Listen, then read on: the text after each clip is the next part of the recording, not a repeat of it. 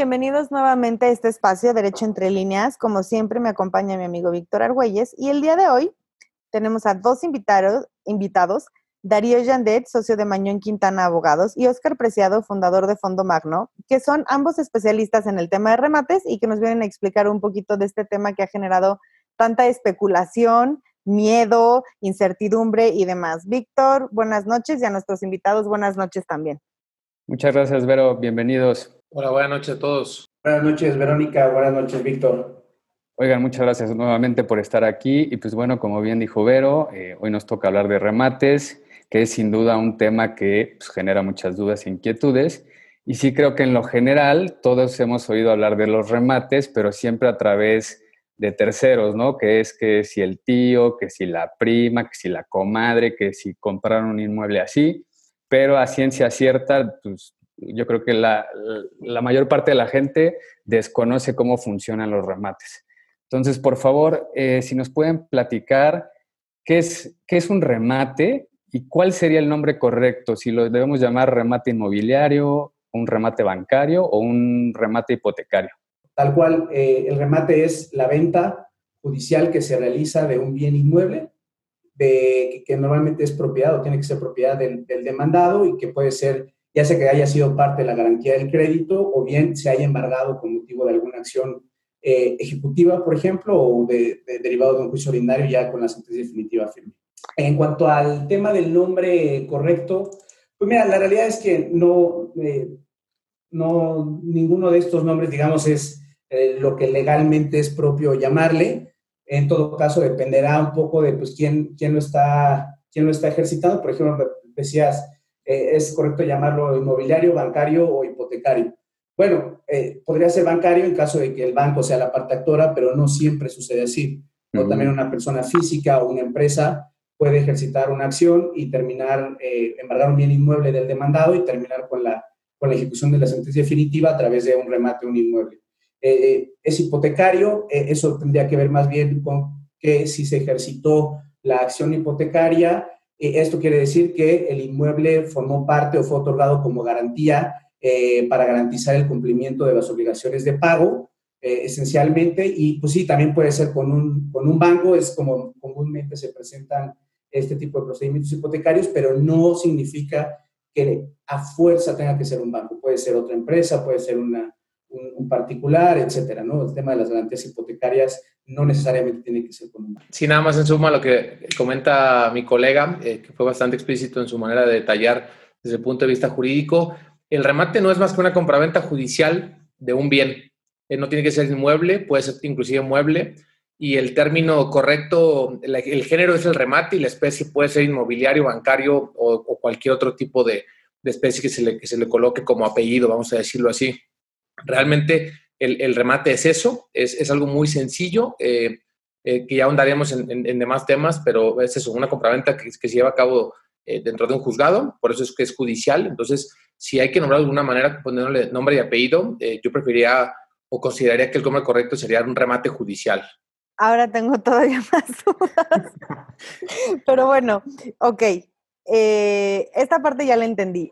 Partiendo del hecho de que hay pues muchos tipos de remates, ¿cuál sería el proceso común? Supongo que cada uno tendrá pues, pues variantes en la receta, ¿no? Pero ¿cuál sería el proceso común para, pues, para convocar a un, a un, a un proceso de estos? E, el proceso para convocar un remate es, es algo eh, muy sencillo que es eh, notificar la existencia de una moneda, que es el nombre eh, jurídico, el nombre legal, procesal, para llamar una, subasta, eh, alias remate.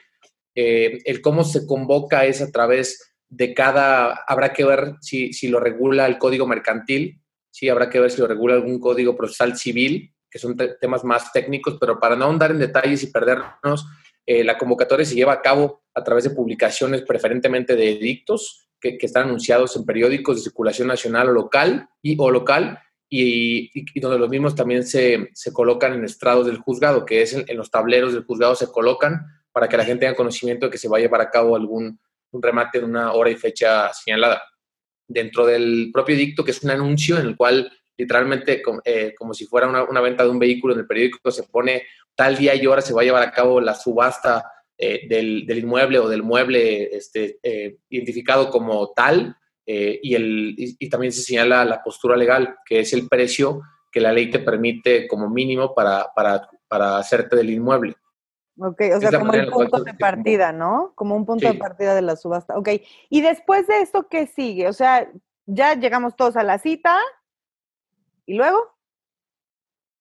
Bueno, lo, acabas de decir, Verónica, eh, como, o sea, es una subasta, ¿no? Y lo que decía Oscar, al final la postura legal es a partir de dónde va a iniciar la subasta, ¿no? Okay. Eh, ese es el, mínimo y a partir de eso el día y la hora que, se haya señalado, eh, lo que van a hacer las personas que se interesen por el bien que se va a rematar, van a llegar con su postura legal y a partir de eso, pues básicamente es una subasta. va a haber alguien que quiera, si se presentan dos o más personas interesadas en el, en el bien que se va a rematar, eh, pues empezarán a ofrecer hacia arriba de la postura legal, es decir, la, la cantidad que se haya fijado como, como base para, para la venta del, del, del, bien, ¿no? Entonces, pues se, se, pone, no es tan divertido tal vez como una subasta normal, porque no es tan ágil esta parte de quién ofrece 5 mil pesos más o quién ofrece más a la una, a las dos, a las tres vendido, no, no funciona así, es un poco más, este, más pausado, eh, en donde eh, el secretario de acuerdos en el juzgado pues va diciendo, a ver,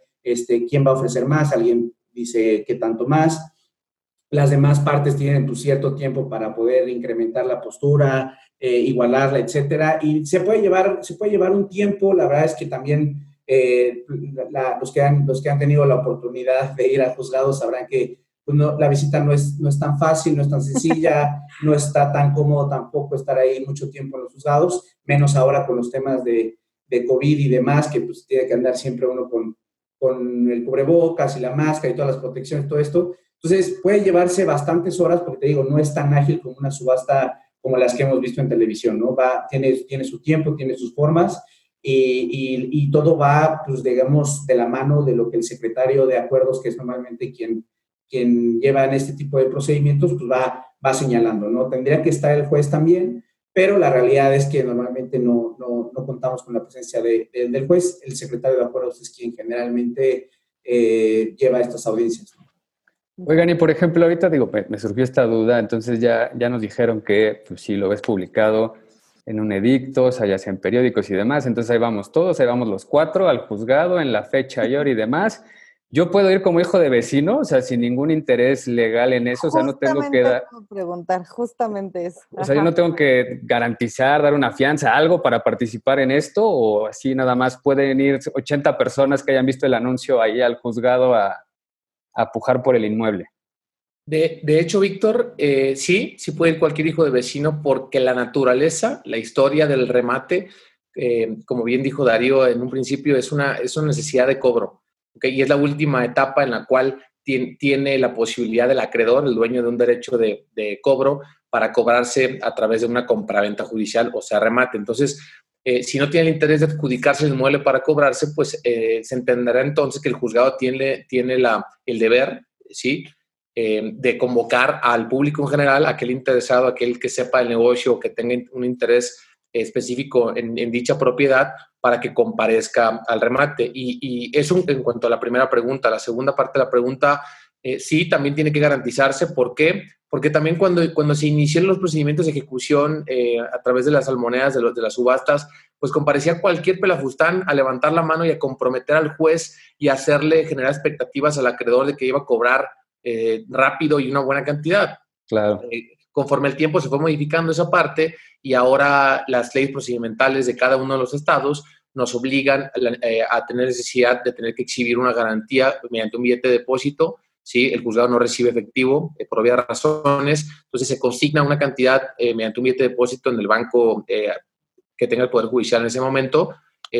Y, esa garantía es la que viene a darte el uso de la voz para que en, en, la, en el remate, en la subasta, puedas levantar la mano y decir, yo juez, eh, que ya me reconociste la postura legal, ¿sí? Eh, pujo por la cantidad tal, eh, o pujo, perdón, por la, por la propiedad tal cantidad. Esa, esa postura es un monto que, que varía conforme a la entidad federativa. Hay algunos estados que te exigen el 25% respecto al valor de la postura legal, algunos que te exigen el 10% respecto al del valor del avalúo de la propiedad, varía, pero, pero aproximadamente todos están este, sobre el mismo parámetro.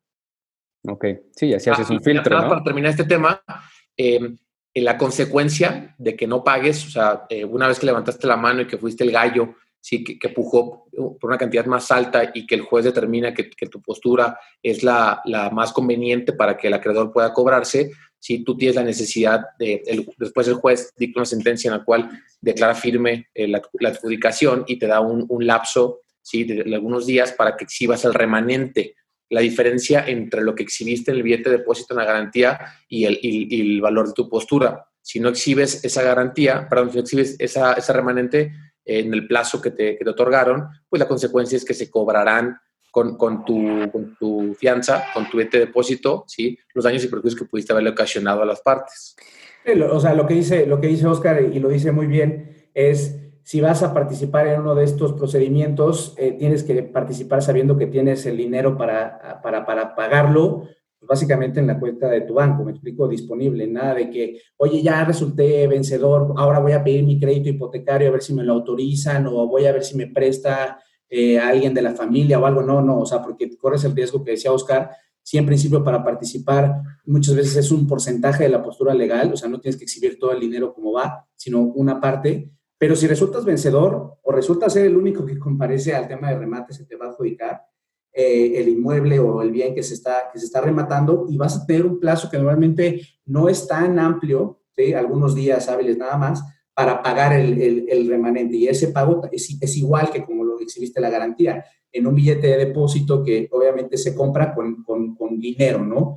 No, no, no se puede ver el tema de, de un crédito, el de oye, pues no tengo el dinero, pero les dejo mi carro o les dejo un terreno que yo tengo en otro lado. No, es dinero constante y sonante, por decirlo de alguna forma. Entonces, si no tienes tú el dinero ya disponible en tu cuenta de banco, básicamente, la recomendación pues es mejor ni, ni, ni participar. No vayas de chismoso. Sí, no vayas de chismoso porque puedes salir perdiendo dinero, ¿no?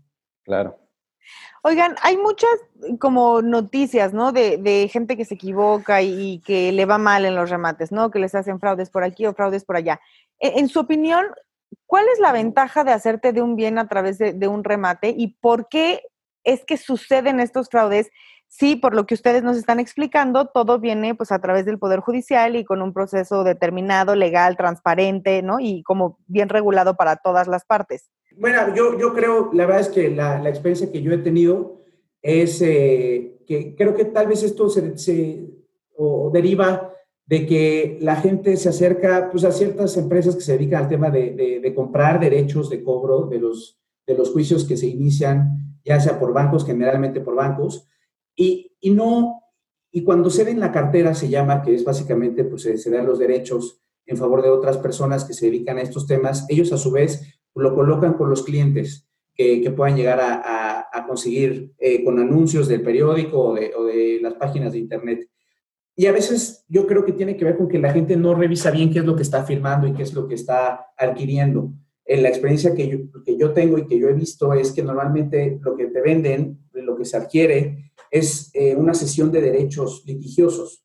¿Me explico? No estás adquiriendo como tal, a veces o muchas veces el tema como tal, la propiedad del inmueble al adquirir derechos litigiosos, y esto es muy importante, eh, digamos, eh, decirlo de forma coloquial, lo que estás adquiriendo es la calidad de parte actora o de parte ejecutante del, procedimiento, ¿me explico? Es decir, no estás comprando como tal una casa eh, muchas veces, sino lo que compras es la posibilidad de llevar a cabo el remate y beneficiarte del inmueble que se llega a rematar en el procedimiento. Pero esto la gente no lo, no lo revisa a veces y pues cuando de repente se enfrentan con el problema que nos enfrentamos, por ejemplo, representando a bancos muchas veces, y es, eh, lo vemos todos los días, pues el demandado, aun y cuando se remate su bien, no necesariamente significa que el inmueble está desocupado. El inmueble puede seguir estando, o sea, puede estar ocupado todavía por el demandado, tener ahí, vivir ahí todos los días, tener sus muebles, etcétera. Y aún así, el remate eh, eh, o el inmueble se pudo haber ya rematado en, en el juzgado. Entonces, más allá de que tú en el remate puedas adquirir la propiedad de este, de este bien, todavía lleva, o sea, todavía sigue un largo proceso por delante, que además puede ser impugnado por el demandado de diversas formas a través de recursos ordinarios, o puede ser recursos de apelación, pero también como eh, a través de los amparos indirectos. Entonces, eh, la verdad es que aún y cuando se, se lleva a cabo un remate, puede quedarte por delante muchos años de litigio, ¿no? Entonces, a veces la gente siente que va a comprar el departamento como tal y esto no necesariamente es cierto. Por eso la recomendación es, hay que revisar qué es lo que nos están vendiendo realmente las empresas que se dedican al tema de los remates. Si nos están vendiendo como tal la propiedad del, inmueble o nos están vendiendo los derechos litigiosos del procedimiento en el cual se va a rematar un inmueble, ¿no? Porque esto va a evitar que justo nos quedemos con la impresión de que me defraudaron, de que no me dieron lo que yo compré, porque pues, efectivamente tú pagas para comprar un inmueble, por ejemplo, ¿no? que es la, mayor, la mayor parte de los casos. Eh, y cuando te dicen es que no te vendí el inmueble, te vendí los derechos litigiosos y pues todavía tenemos que llevar un procedimiento judicial de tres años y llegar a una desocupación del inmueble en donde hay que contratar cargadores, eh, a un cerrajero para que rompa las cerraduras en caso de que no nos abran la puerta, eh, inclusive casos extremos, y seguramente Oscar lo habrá visto, granaderos para desalojar a la gente. O sea, ahí es cuando la gente dice, ¿en qué problema me metí? ¿no? Y esto es muy importante que lo sepan. No está mal. El problema nada más es saber en qué nos estamos involucrando, en qué nos estamos metiendo y qué, eh, qué es lo que estamos comprando. Básicamente, ese sea mi, mi comentario. No sé si Oscar tenga algo que adicionar. E, esta pregunta nos da para una semana de plática y no vamos a acabar nunca. Em, desde nuestra perspectiva, desde Fondo Magno, nos encanta platicarlo eh, y es algo con lo que congeniamos todos los días, porque nosotros, además de ser una maquila jurídica, de tener nuestro despacho interno y de, también representar bancos, financieras, aseguradoras, entendemos este tema de conversación como un gran negocio, ¿sí? Es un, y, como todo gran negocio, hay que tener el respeto suficiente.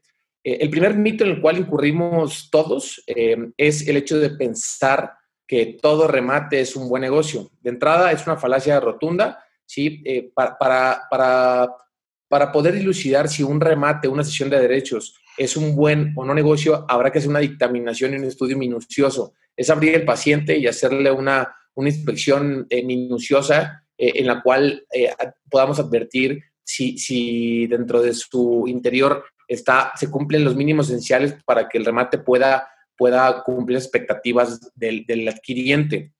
¿Sí? Eh, en, fondo magno, lo que hemos perfeccionado es, es, ese discurso de decir, entendemos perfectamente por qué el negocio del remate está tan prostituido en el país y en América Latina y en algunas partes de, Europa y de, de, otras partes del mundo, que es el, el negocio per se no es lo que está mal, lo que está mal es la manera en la cual se ha, se ha entendido y se ha, se ha intentado vender. ¿Sí? Eh, uno, quien lo vende no es una persona profesional ni, ni, con los conocimientos técnicos para ofrecerlo, porque quien lo hace, ¿sí? lo digo con todo respeto y, y en representación del fondo del cual formo parte, es que, que quien lo vende son brokers hipotecarios, son agentes inmobiliarios, son gente que no conoce el núcleo, la raíz de, de las cosas. Entonces, antes de salir a vender un producto hay que entender las razones por las cuales cuesta más barato, ¿sí? Y, una vez que se entiendan, entonces habrá que traducirle en palabras muy coloquiales al inversionista que, comparece de buena fe con sus ahorros, con su patrimonio de por vida, a, depositar sus, esperanzas en un negocio del cual he escuchado que, maneja buenos márgenes. Eso es cierto, ¿ok? Pero la prostitución de este negocio ha, ha, venido precisamente de la gente que ha estado en el camino, que ha, que ha querido exprimirlo por todos lados y que ha comunicado de manera errónea a lo, eh, eh, que conlleva una, operación de un remate como tal.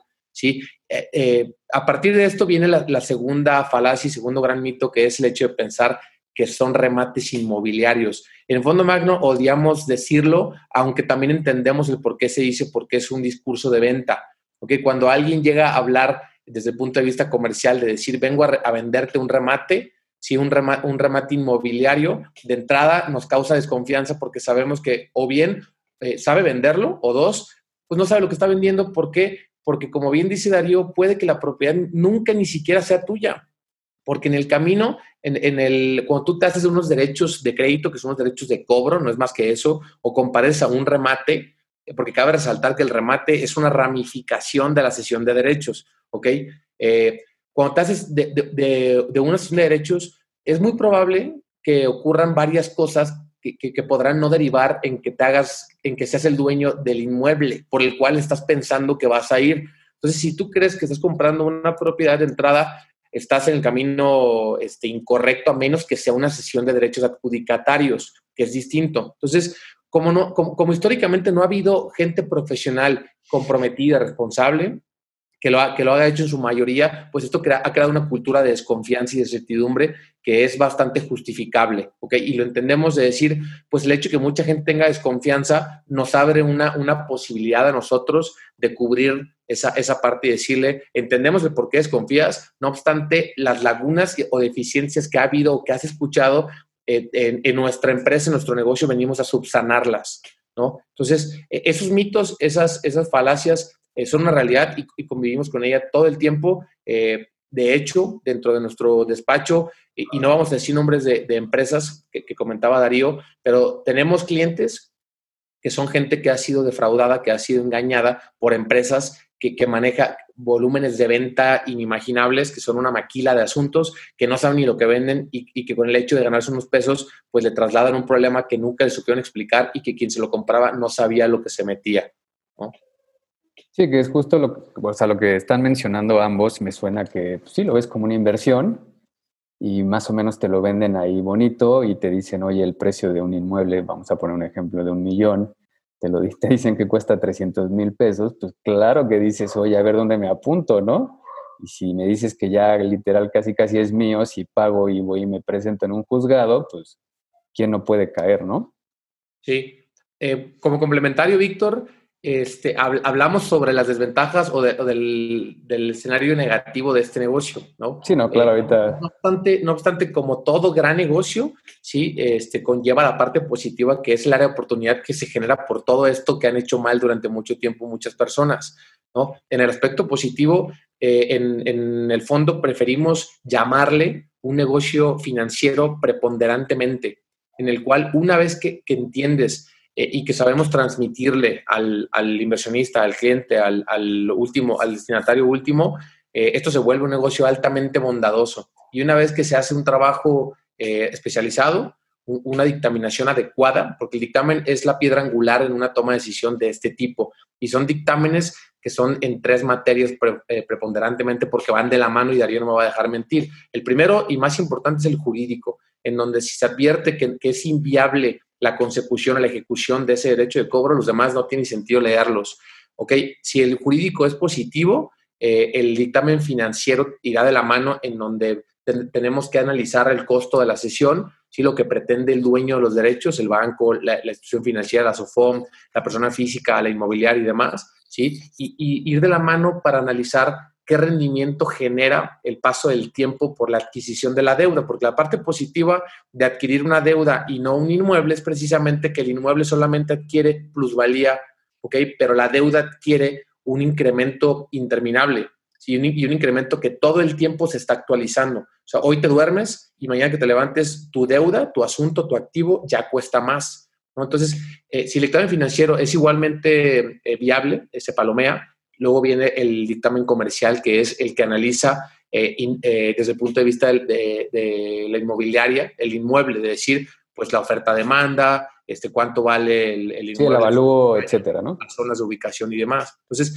eh, en, en, Fondo Magno decidimos que si, que si una operación no es coincidente en los tres dictámenes, preferimos no vender, ¿no? ¿Por qué? Porque nuestra reputación cuesta más, vale mucho más que eso. No es el hecho de vender, sino, sino hacer que el cliente pues se quede permanentemente, ¿no? Que reinvierta todo el tiempo sus retornos. Creo que lo que dice Oscar es muy importante y tal vez eso sea parte de, lo, o sea, del mensaje que, hay, que, tiene que mandarse a, quien escuche este, este programa.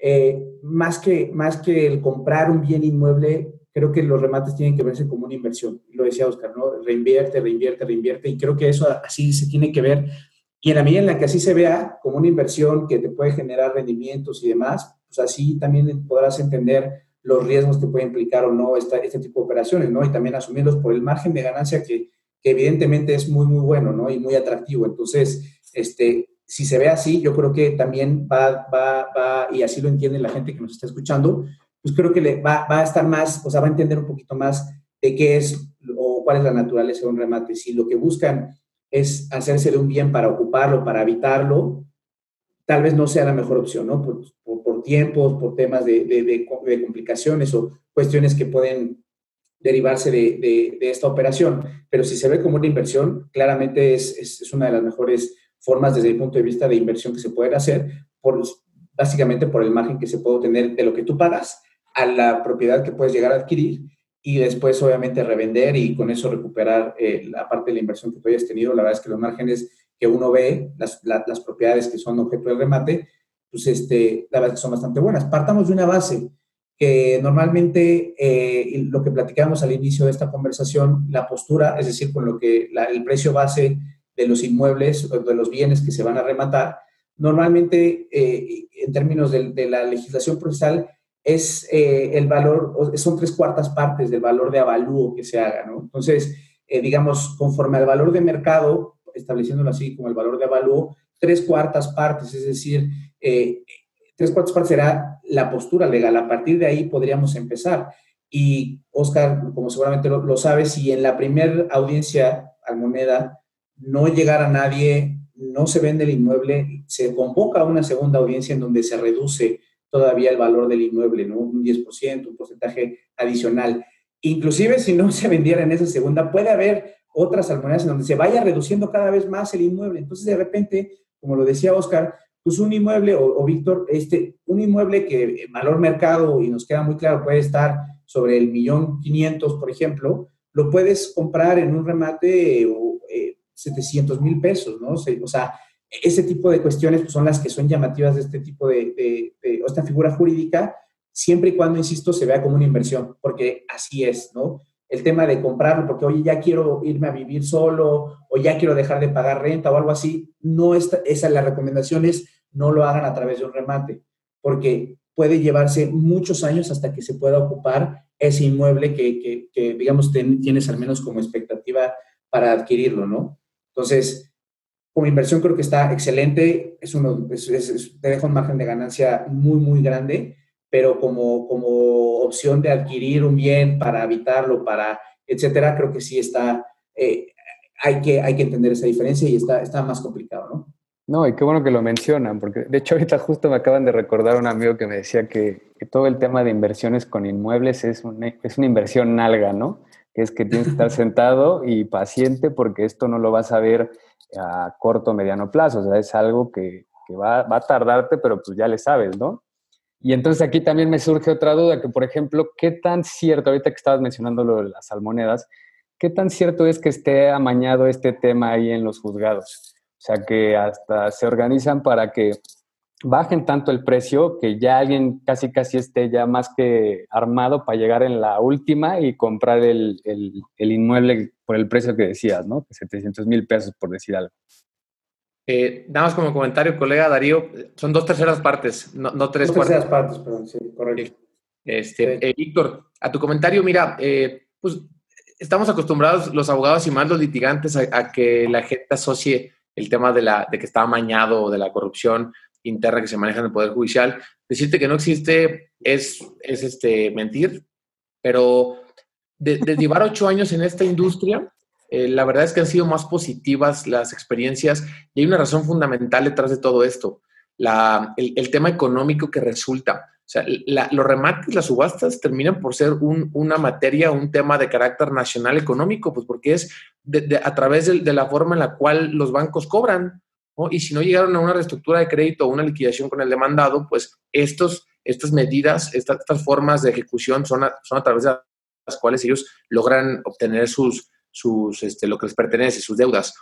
Eh, me, ha tocado ver muy pocos escenarios en los cuales se encuentran amañados los expedientes porque los bancos, que son los, primordiales dueños de estos derechos, que son las partes actoras, eh, manejan protocolos muy, muy, muy, muy, muy, muy poco flexibles. Eh, ¿Esto qué quiere decir? Pues que están regulados por temas de compliance, por temas, no están auditados todo el tiempo y no permiten estas fugas de información o que los precios se, se, castiguen de esa manera, porque al final a ellos les conviene que se cobre lo antes posible. No, importa si se castiga los valores o no. Entonces, e, esa parte, eh, honestamente, eh, consideramos en el fondo que es más un mito.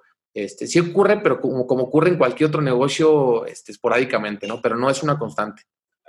Puede ser, puede ser cierto en, parte, eh, puede, puede, ser, no lo dudo tampoco, o sea, no, no, no, no te podría yo hablar de, de, de, que en mi experiencia lo haya visto como tal, operar, eh, esta, esta maña. Me queda claro, y yo lo, sí, eso sí lo, lo, he podido ver, hay gente que sí se dedica a, reventar las, las, las audiencias de, Almoneda que, llegan y, y, eso sí me, ha pasado, de repente es como eh, empiezan a inflar el precio de alguna forma eh, con la finalidad de ellos buscar que con una cantidad de dinero salgan de la, de, la postura y dejen de incrementar el costo, por ejemplo, cuando te interesa algún bien inmueble.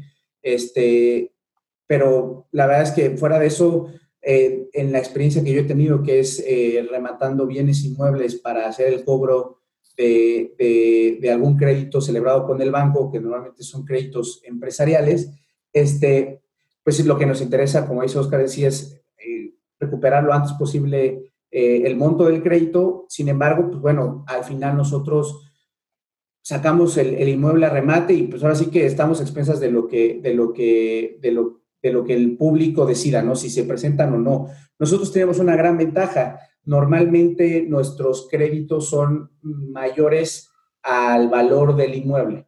Entonces, mm, eh, por esa situación, la ley nos permite adjudicarnos directamente siempre y cuando no haya más eh, eh, inscripciones, embargos o gravámenes en el folio del en el folio real del inmueble. Entonces, muchas veces también nosotros cuando salimos a, una, a un remate, ya básicamente estamos eh, listos para, inclusive muchas veces ni siquiera salen a remate, nos adjudicamos directamente y ya pasa a ser el inmueble propiedad del banco, te digo, por esta situación de que normalmente, pues como son créditos empresariales, son, son muy grandes, normalmente los, los bienes inmuebles que, que, que, tenemos como garantía o que embargamos son, el valor es inferior al crédito y por estas situaciones que te digo, nos podemos adjudicar directamente. Eh, es, lo, es la experiencia que yo he tenido en este tipo de procedimientos representando a bancos. Eh, y pues bueno, el, Poder Judicial desafortunadamente pues sí ha tenido y tiene muchos problemas de este tipo eh, y pues la verdad es que hay, hay que cuidarse. La, la, la, recomendación, como siempre lo es y lo ha sido, es asesorarse, tratar de, de, de, acudir con un abogado que les pueda apoyar en esta situación, que los guíe en el procedimiento, precisamente para evitar caer en las garras de, de alguna situación así, ¿no? O, ser víctimas de, algún tema de estos. Eh, y pues bueno, que también se les explique de, la, de forma muy clara qué, qué es lo que implica y cómo, cómo, se va a llevar, ¿no? Para que también pues uno pueda tenerle pues muy claro qué es lo que se va a ver y, no, y qué no se debería ver en las audiencias. Y, y, pues bueno, también creo que parte del juzgado en la mía en la que ven involucrados a, a, o sea, que las partes y las personas van con asesoramiento jurídico y demás, normalmente se abstienen de, entrarle a otras cuestiones, es lo que yo también he, visto, ¿no?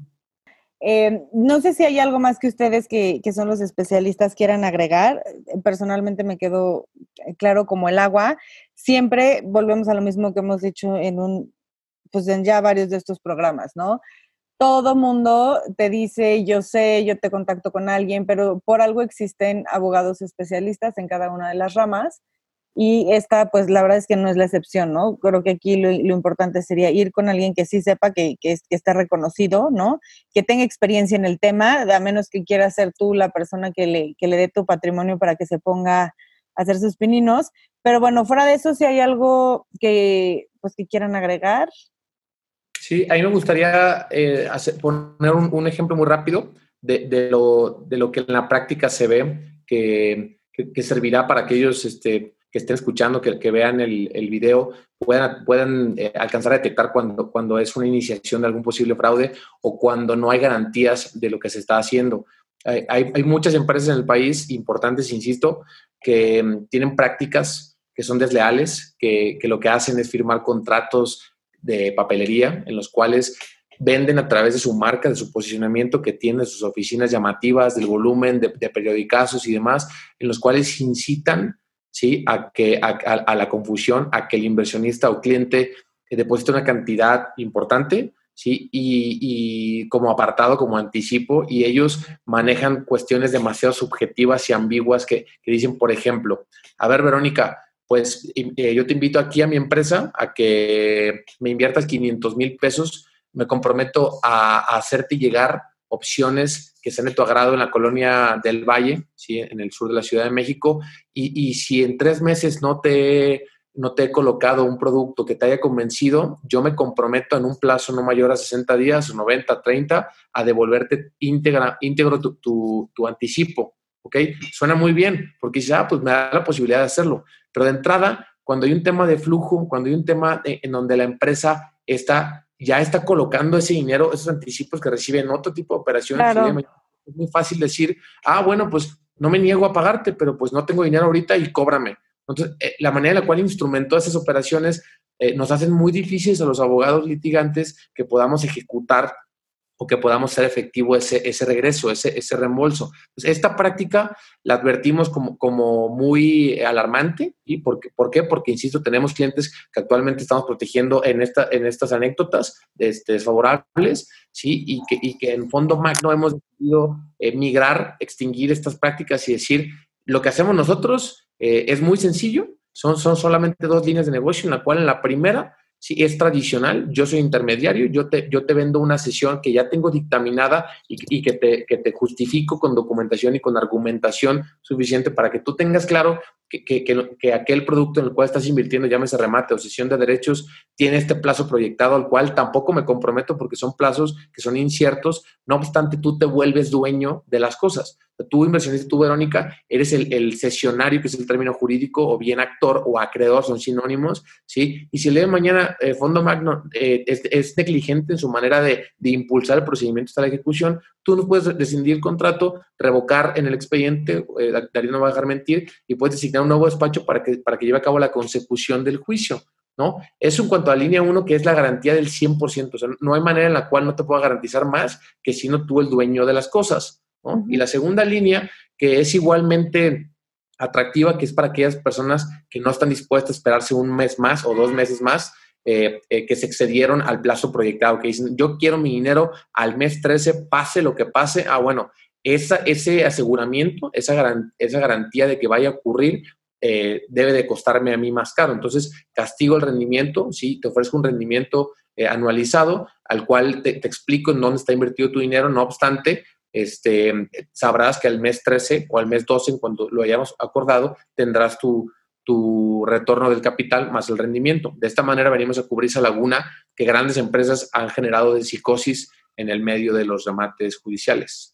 Yo creo que es importante siempre acercarnos con un abogado de confianza eh, al cual se le pueda mostrar constancias, al cual pueda tener acceso al expediente eh, donde se esté tramitando este remate, esta sesión, para que pueda echar un ojito al procedimiento y te pueda dar pues, un panorama, inclusive que, que, tal vez confirme lo que te está diciendo la empresa, eh, que te está ofreciendo sus servicios para el tema del remate o la sesión, eh, de los tiempos un poco y, y, sobre todo, pues que te ayude a darte certeza de que, de que todo el procedimiento está, digamos, de alguna forma bien, bien hecho, bien actuado y que posteriormente no vas a tener más problemas, porque, insisto, Normalmente siempre buscamos a los abogados ya que tenemos el problema encima y la realidad es que los abogados los tenemos que buscar antes de que se presenten los problemas precisamente para prevenirlos. ¿no? Entonces, eh, acérquense con el abogado de confianza, eh, platíquenle que están por hacer esta inversión en, en ya remate, sesión, etcétera, eh, pidan constancias, eh, den acceso al, pidan acceso al expediente para para constatar que todo lo que les estén platicando sea realmente cierto, esté ahí en el expediente, para que nunca haya ido a un juzgado. Este, básicamente el expediente es como se escucha, un tomo así de, o sea, súper grueso, eh, muy grande, lleno de papel, con, cosido con una cuerda, en donde viene todo lo que se ha actuado. Y ese expediente no miente, ahí está todo lo que, lo que, lo que se ha actuado, lo que se ha hecho, ahí está todo. Ustedes no lo van a entender tal vez, el abogado de confianza con el que se acerquen seguramente sí lo va a entender y él les va a poder decir exactamente en dónde están parados, qué es lo que van a comprar y cuál es el riesgo de que lo van a comprar. Esa, esa idea me gusta, ¿no? O sea, ir uno personalmente a ver el expediente con el, el especialista, ¿no? Para que no te cuenten y que tú tengas esa confianza de ir pues preguntando qué significa esto, esto por qué, esto por qué, y que y pues también que, que te asegures de que la otra persona pues te está explicando porque sí sabe y, y, que finalmente pues el expediente está en manos del juzgado, pues es porque la situación va a existir, ¿no? Claro. Y que vivas, y que vivas la experiencia de ir a un juzgado. Que, que nadie se la debe. Exactamente. nadie se la debe todos, por, cultura general deberían acudir Exactamente. a algún juzgado para que vean cómo es la impartición de justicia, que tal vez no es como la que les cuentan o la que ven en, en películas o series. Es como entre el Six Flags y un safari. Algo así. Eh, se lo recomendamos, una aventura más. Nunca está de más. Exactamente. Oigan, pues muchísimas gracias, de verdad. Esperamos contar con, con, ustedes porque estos temas que son un tanto jurídicos, un tanto financieros, un tanto estratégicos, habemos ah, algunos a los que se nos complican un poco más, pero ustedes lo dejaron súper claro.